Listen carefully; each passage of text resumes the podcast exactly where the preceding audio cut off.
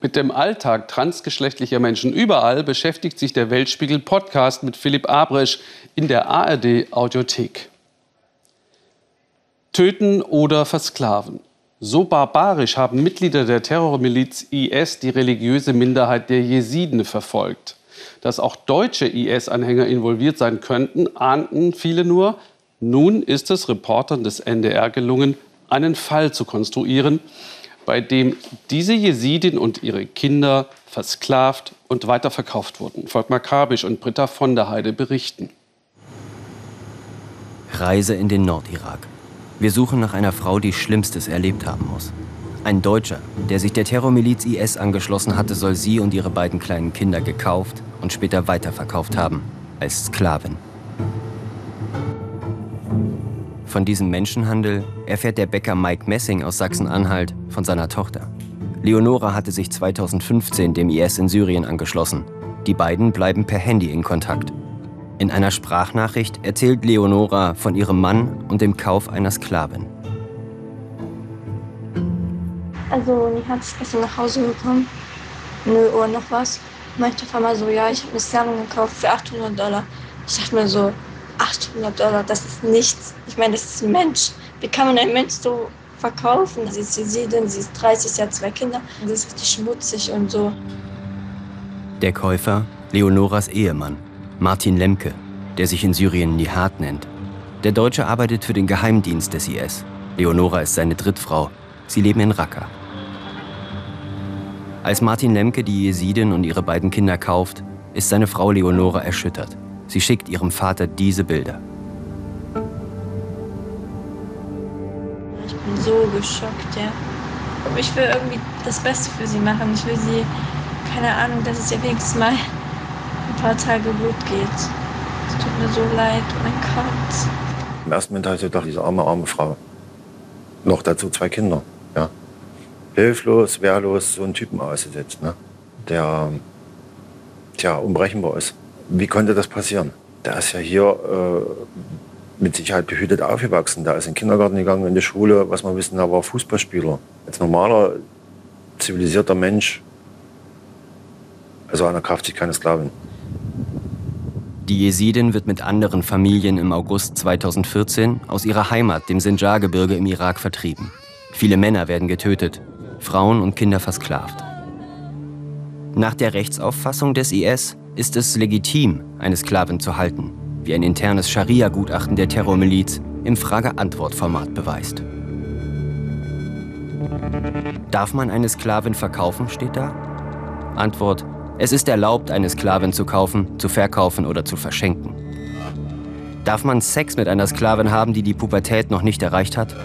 Man darf mit einer Sklavin Sex haben, die ihre Pubertät noch nicht erreicht hat, wenn sie dazu körperlich in der Lage ist. Monatelang suchen wir die Jesidin im Nordirak. Wir hatten erfahren, mit diesem Foto war sie ihrer Familie zum Rückkauf angeboten worden. Schließlich ein Hinweis. Lamia, so heißt sie, habe inzwischen Zuflucht in einem Flüchtlingslager gefunden. Sie und ihre beiden Kinder sind schwer traumatisiert. Das Sprechen fällt ihnen schwer. Niemand weiß, wie viele Männer sie buchstäblich besessen haben. Nach einiger Zeit zeigen wir ihr ein Bild von Leonoras Ehemann. Hat er sie gekauft?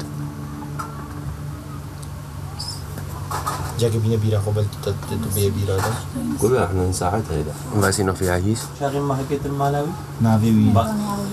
Abu Yasser. Abu Yasser. Wie hat er sie behandelt? شلون عامل شلون كان معاملته وياه Okay. Dann lassen wir Lamia in Ruhe. Sie lebt hier im Zelt ihres Schwagers. Ihr eigener Mann gilt als vermisst. Das Leben der Kinder ist schwer, überhaupt nicht gut. Zum Beispiel Ralia, das große Mädchen. Früher, vor dem IS, hat sie gesprochen. Heute ist sie stumm. Wir mussten 24.000 Dollar bezahlen, um sie freizukaufen. Niemand hat uns geholfen. Wir mussten uns das Geld leihen binnen drei Tagen. Wir haben das Geld geliehen und jetzt fordern die Menschen das Geld zurück. Lamia ist zwar mit ihren beiden Kindern hier in Sicherheit, allerdings in erbärmlichen Verhältnissen, ohne psychologische Betreuung. Mit dem, was sie erlitten hat, muss sie allein zurechtkommen.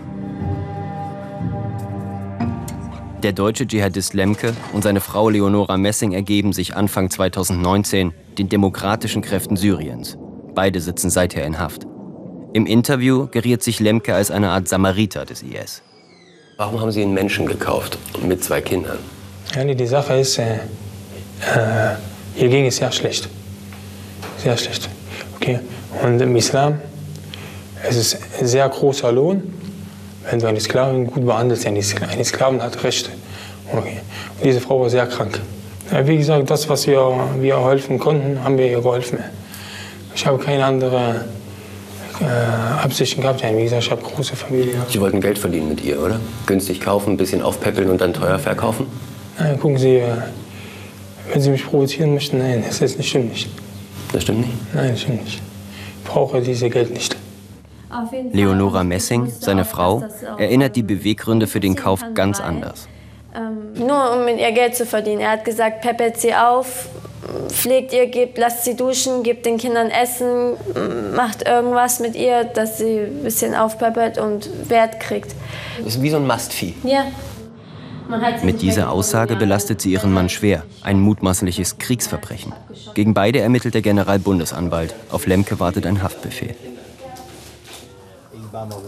Inzwischen leben Lamia und ihre beiden Kinder nicht mehr im Irak, sondern in Kanada. Es geht ihnen etwas besser. Без відяка вгати.